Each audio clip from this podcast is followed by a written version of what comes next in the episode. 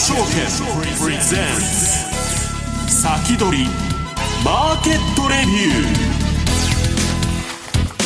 ー。こんにちは石原潤です。リスナーの皆さんこんにちは。大里清です。ここからの時間は楽天証券プレゼンツ先取りマーケットレビューをお届けしていきます。改めましてパーソナリティです。現役ファンドマネージャー石原潤さんです。もう暑い暑い。もう本当にもう相場も休みこんなに暑い中。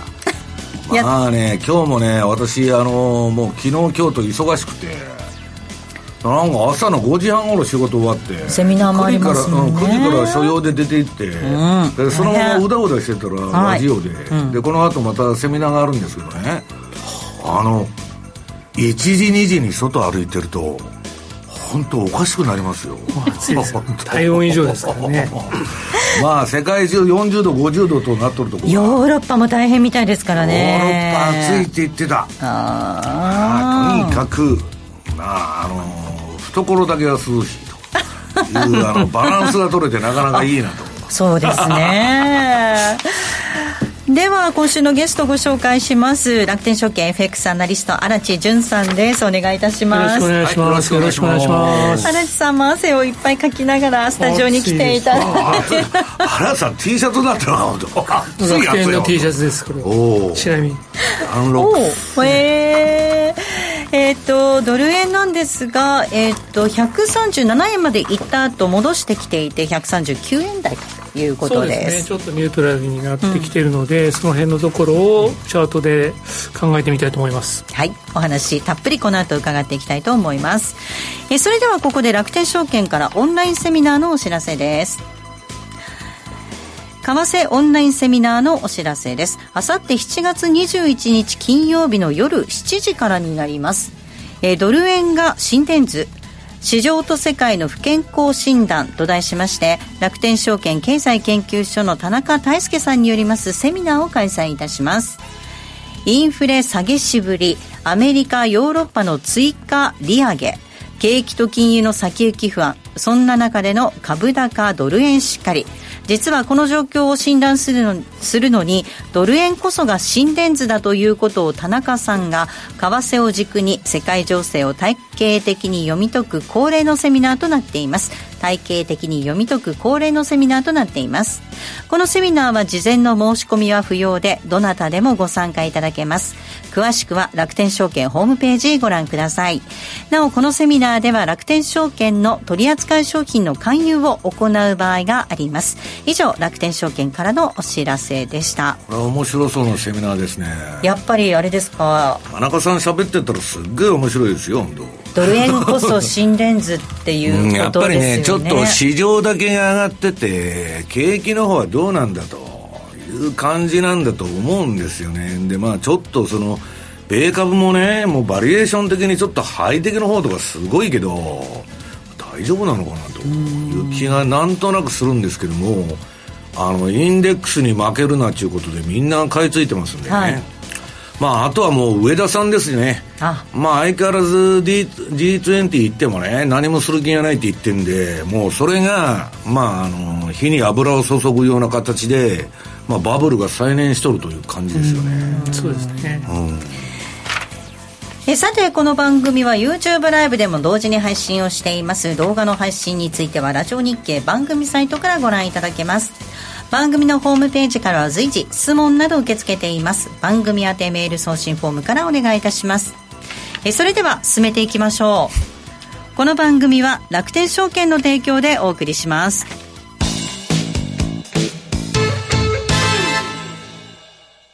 まずは無料で取引体験。楽天 FX のデモ取引を利用してみよう。FX に興味はあるけれど、いきなり実際のお金で取引するのはちょっと、となかなか第一歩が踏み出せないという方は、まずは楽天証券の提供する。楽天 FX のデモ取引を利用してみませんか？メールアドレスとニックネームのみの簡単登録で、実際の取引と同じ環境、同じ取引ツールで FX 取引が体験できます。口座開設やデモ取引にかかる費用、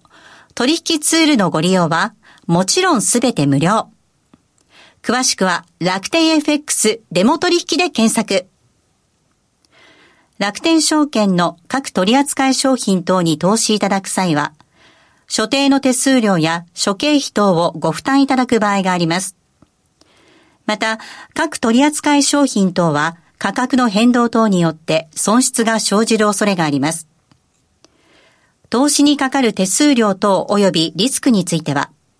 楽天証券ウェブサイトの投資にかかる手数料等及びリスクページや、契約締結前交付書面等をよくお読みになり、内容について十分にご理解ください。金融商品取引業者関東財務局長金賞第195号。楽天証券株式会社。ウィークリーマーケットレビュー。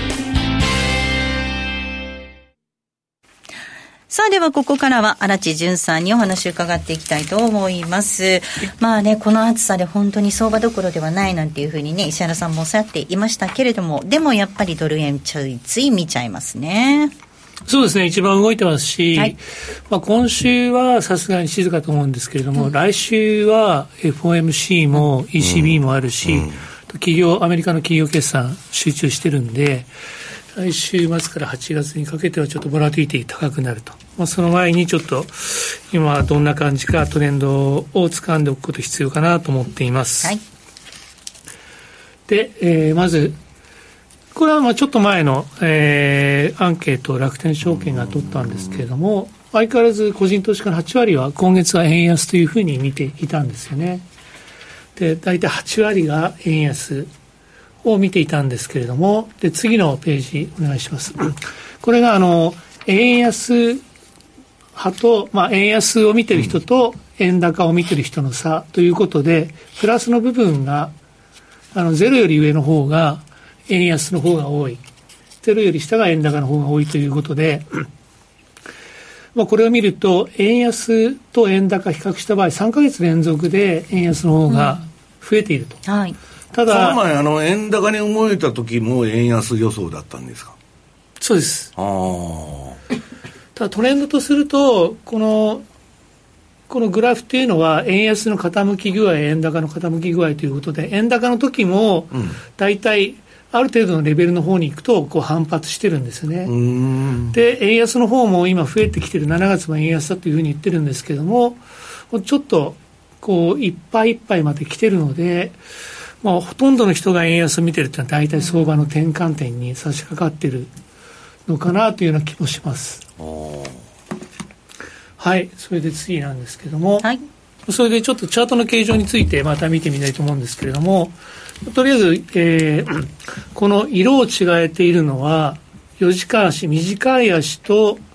長い足で方向が違っているものをピックアップしてるんですね。一番右のユーロドルは短い足も長い足も同じ方向を見てるんですが、まあ、ブルなんですけれども、ドル円は短い足が円高、まあ、下がる。で、長い足、日足についてはニュートラルに変わってきてるんですね。うん、ですんで、ちょうどトレンドが少し転換していると。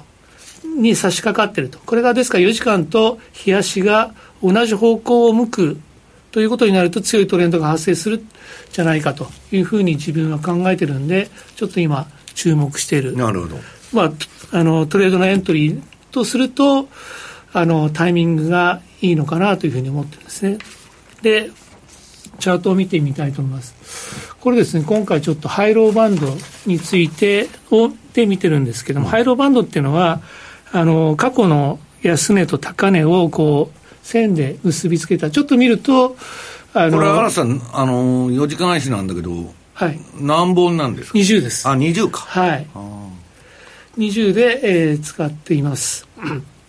で、4時間足で言うとですね、ちょうど145円の、あの、つけた時から、あの、高値を更新しなくて、まあ、高値の方は横ばい状態になって、その後、円高に来て、こう、バンドウォークというんですか。この時だから、あの、介入警戒の円高もあったし、うん、あの、ドドル安相場になっちゃったんですよね、全体が。そうですね。であのもうちょっと行くのかなと思ったら昨日の上田総裁の発言で一回戻ってきてるということでこのバンドを見るとですね、まあ、ちょっとまあこのバンドのブレイクアップサイドかダウンサイドかというところで見ると上は139円の40下は137円の24この辺りがあの非常に短期的な両サイドのブレイクポイントになってくるのかなと。今はニュートラルというふうに考えています、うん、で次。でこれが、まあ、あの短いところなんですけども長いところの冷やしの、えー、ハイローバンド。これは20ですから、まあ、20日間約1か月の、過去1か月の高値と安値の線を結んだやつなんですけれども。タートルブレイクアウトみたいな感じですね。そうですそうですはい、うん、これ20日間のハイローでしょ？そうですあなるほど。そうすると今あのちょうど下の方でですねあのドル円がこの下のダウンサイドのバンドをブレイクしつつバンドウォークを始めようかどうかというところで迷ってるということなんですね。からこれはまだあのもうちょっと様子を見なきゃいけないんですけれども冷やしてみると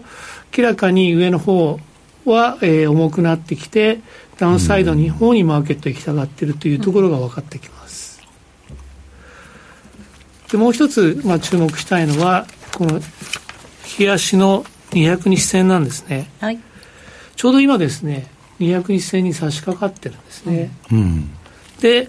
これまあちょっと細かすぎるところはあるんですけども一回この200日線一番近いところでちょんと跳ね返されてるんですよ、はい、だからそこのところを下がって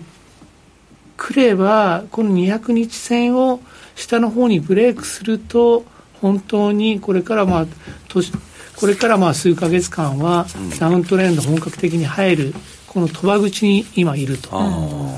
ところなのでここのところをちょっと注目したいなというところですね。でまあその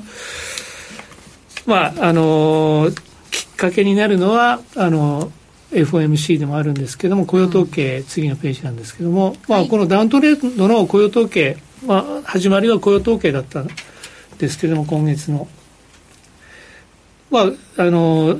nonfarm payroll は減ってるんですけども、まあ、予想とすると nonfarm payroll はおそらく年の後半にかけてマイナス成長になるという可能性が高い。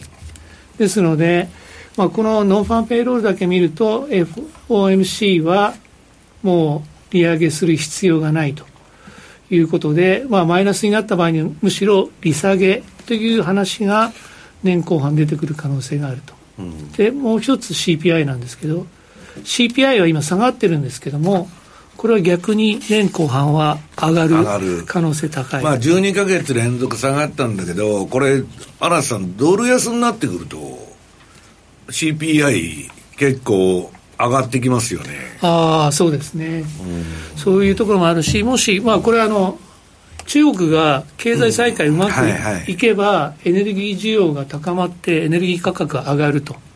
そうすると、これか何を意味するかというと、もしかすると FMC、年後半からまた利上げする可能性もいや、あの、CPI のね、下がったのはいいんだけど、結局、エネルギーだけめちゃくちゃ下がってこうなってんですよ。はいじゃあ原油価格でもね、なんか地政学であって上がれば、一気に吹き上がっちゃう。うこれはちょっと、あのー、ワイルドカードというか、ちょっと注意しなきゃいけないと、CPI 下がったからって、あまり喜んでいられないとね、後半と、今、円高見る人多いんですけども、円安に大逆転する可能性が高い、まあ、そういうリスクもあるということですね。はい。はい、先ほど200日移動平均線ちょうど見せてもらいましたがちょうど分かれ道のところにあるということですのでね、ね、何かの材料が出た時にバッとどっちに動くかっていうところですかね。そうですね、はい、これをあのクリアにブレイクしてきたら、加速するかなと思います、はい。ここまではウィークリーマーケットレビューをお届けしました。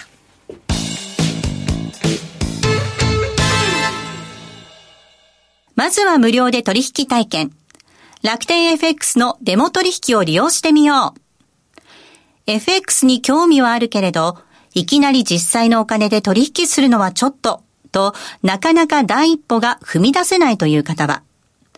まずは楽天証券の提供する楽天 FX のデモ取引を利用してみませんか？メールアドレスとニックネームのみの簡単登録で、実際の取引と同じ環境、同じ取引ツールで FX 取引が体験できます。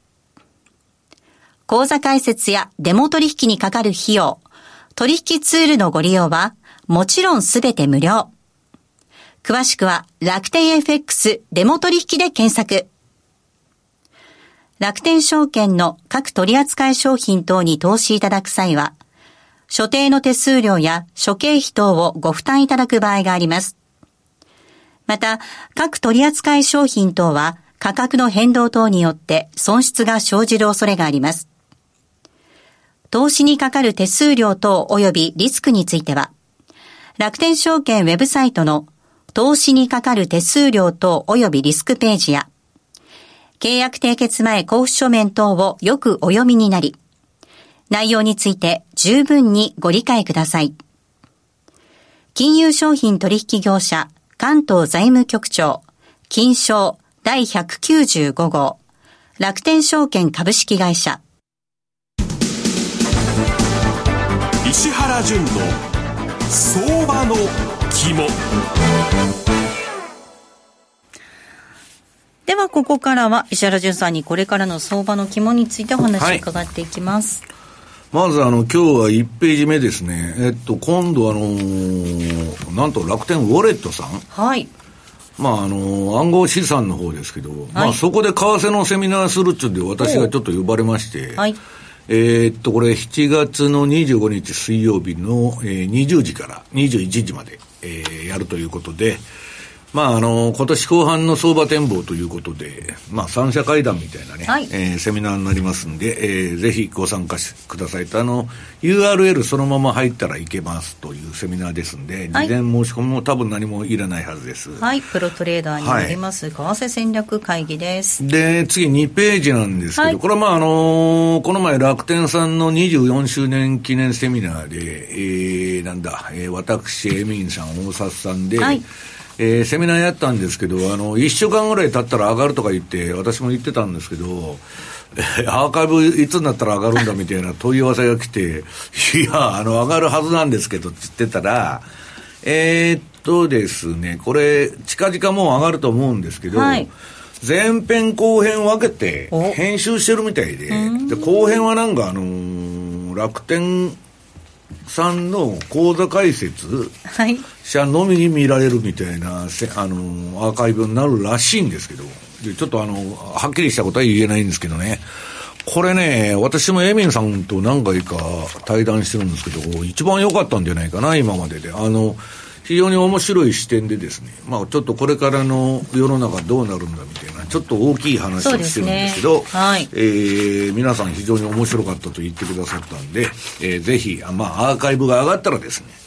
これどこに上がるんだ？トーシルか楽天証券 YouTube かどっちか、トーシルの方に上がってるんでしたっけ？周年は。ちょっと私もその辺ちょっとわからないんですけど。おそらくトーシルじゃないかなとトーシルの方に、えー、YouTube の方に上がるみたいですから。はい、またご案内させていただきたいと思います。はい、それでですね、まあ相場の方の話で、はい、えー、3ページ。はい。まあ俺、ヘッジファンドが、えー、この円高のさなかにですね、うん、えー、円ショートポジション拡大と。まあ、これあの、1週間遅れて発表してされてますんでね、はい、こんなまあ、あの、コロコロ変わるんですけど、今ね、円高中人と円安中人と結構、見方が分かれてて、でね、私はね、今、円安になってるのこの前のね、円高ね、荒さん、ちょっとやりすぎたんじゃないかと思う。で、この前の円高？円高。うん、あれ、円高っていうか、まあ、ドル安相場で、まあ、ちょうどあの、ブリックスプラスでね、はい。えー、新しいね、金本位制の、まあ、あの、通貨が、新通貨が発表されるだとか、なんだとか、まあ、脱ドル化の動きだとかね。はい。まあ、いろんな要素が、まあ、それこそ経済指標から見たら、まあ、せいぜいまあ、もうあと1回か、もう年内ないんじゃないかみたいな人もいて、それでドル安にかけてる中心もいるんだけど、インフレ見てる人は、ちょっと違うんじゃないかという話でね。うん、で、景気が悪くなってもインフレになるんだと。いう人がいて、でね、えー、っと、今、あの、脱ドル化の中で、ドルの防衛しようと思ったら、ある程度金利上げとかないと、まあなんか、私はね、あの、脱ドル化の動きって、そんな BRICS プラスの新通貨がね、新しい、あの、覇権通貨になるとか、そんなことを全然思ってなくて、今までは SWIFT とね、その petrodollar ってドル石油本位制で石油の決済代金は絶対ドルでやるって縛られてた連中、あるいは経済制裁を受けてたね、イランだとかなんだとか、そういう国が、あロシアだとか、もう、そのドル以外の決済ができるようになったと、代替手段を持ったということが、まあ、あの今回の、その、驚きでね、はい、別に、そうそう、あのまあ、ドルはね、時間をかけて廃れていく通貨だと思うんですよ。はいええ、で、またそれまた復活したりもするんでしょうけど、うん、とりあえずは、そういうあれなんだけど、まあ結構センセーショナルな報道でね、まさかあのキッシンジャーが作ったね、ペトロダルラのシステムが、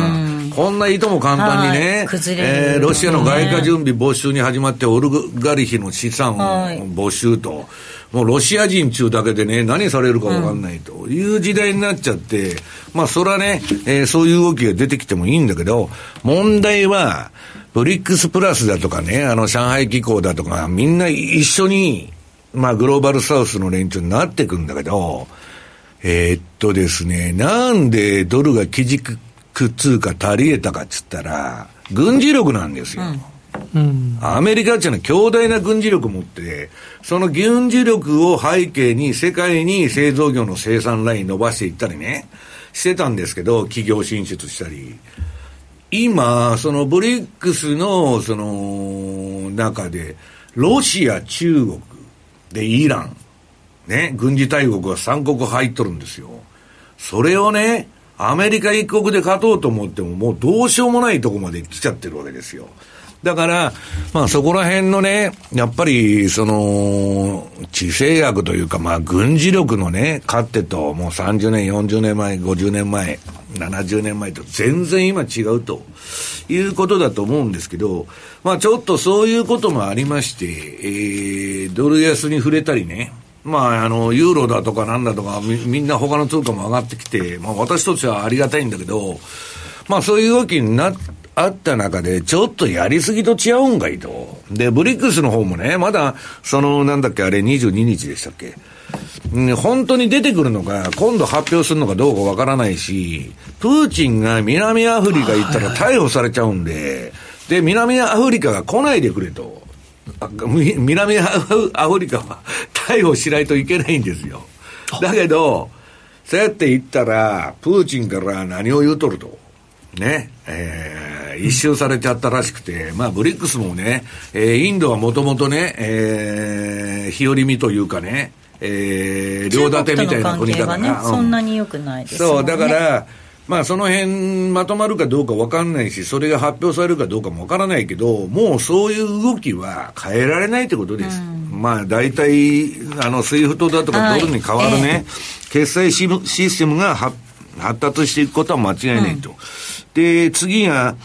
まあ YCC の変更でわーわーわーわー言って、これで円高になったって解説してるんだけど、そうワットなんですよ。YCC のね、5年ゾーンいじくった何いじくったって言ったって、何が私に言わしたら変わるんだっていう気がして、うん、私はそれよりもね、原さん、あのマイナス0.1%のマイナス金利何とかせえやと、はいはい、アメリカより CPI が高いのに、なんでマイナス金利やっとんだという方がよっぽど疑問に思うんだけど、うん、誰もそれ言ってないでしょ？で、ゼロ金利いつ解解除するんですかっつったら、来年の第4四半期って言っとるんですよ、エコノミスト。は一番早い人でも。で、25年の再来年の、えー、っと、第一四半期。で、それはね、アメリカの要請で、えー、大統領選挙が終わるまでは、アメリカの株下げさせたくないんで、日本に金利上げるなと。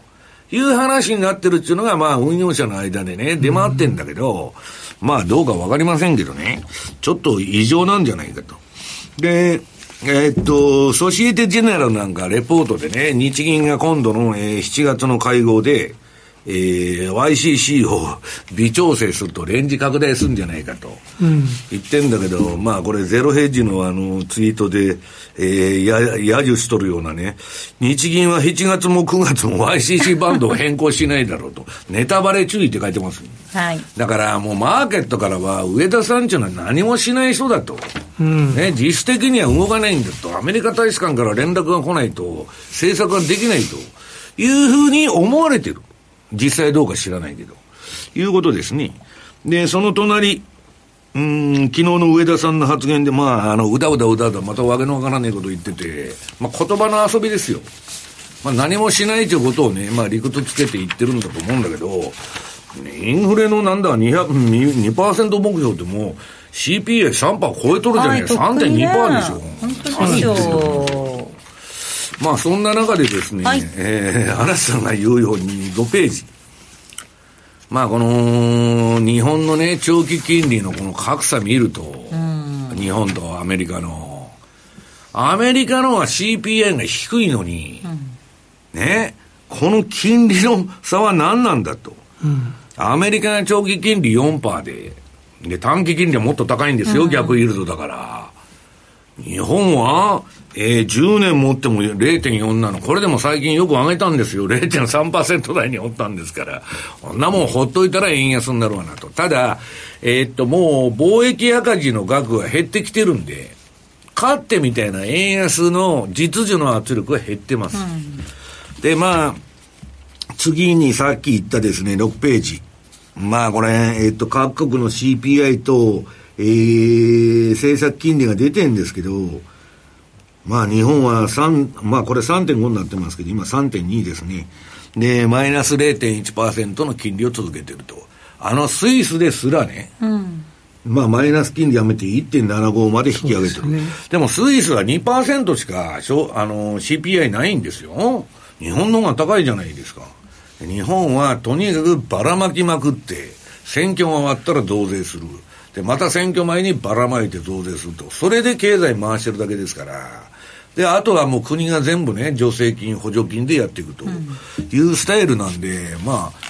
あ、あの、どう言ったらいいの？金融政策も何もないと。中央、あのー、計画経済っていうかね、まあ、毛沢東時代の中国とか、あのー、旧ソ連にどっちかいうと近い政策をやってて、それは今やアメリカのバイデン政権も全く同じ。だから西側先進国っていうのは中国の特徴を持つ資本主義をやってるんですよ。で、中国の特徴を持つ資本主義と中国の特徴を持つ社会主義っていうのは全く同じなんですよ。わ、かります？どっちがいたって同じやん。表面上資本主義とか社会主義って言っとるだけで、やっとるのはばらまいてなんぼの世界で。そうするとね、そういう国同士がまあ戦争でも貿易戦争でも何でも激突するでしょう。これはね、独裁の方が強いんですよ。要するに、えー、民主主義と形上歌ってるとこはね、議会だとか国民から文句が出るけど、まあだから変な時代になってきたなと。うん